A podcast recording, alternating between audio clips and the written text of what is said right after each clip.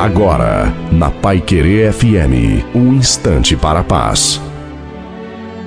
Alô, meus amigos, minhas amigas, boa tarde.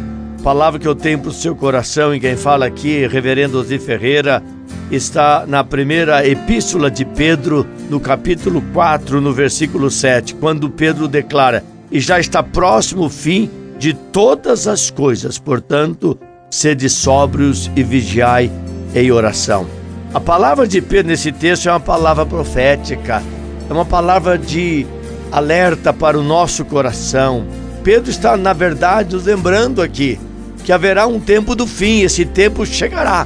Nós não sabemos quando será esse tempo do fim, mas uma coisa é verdade: cada dia que passa, nós estamos mais próximos do fim. O fim deste mundo, o fim desta era, o fim deste povo, o fim dessa cultura. Ele está dizendo que o fim está próximo.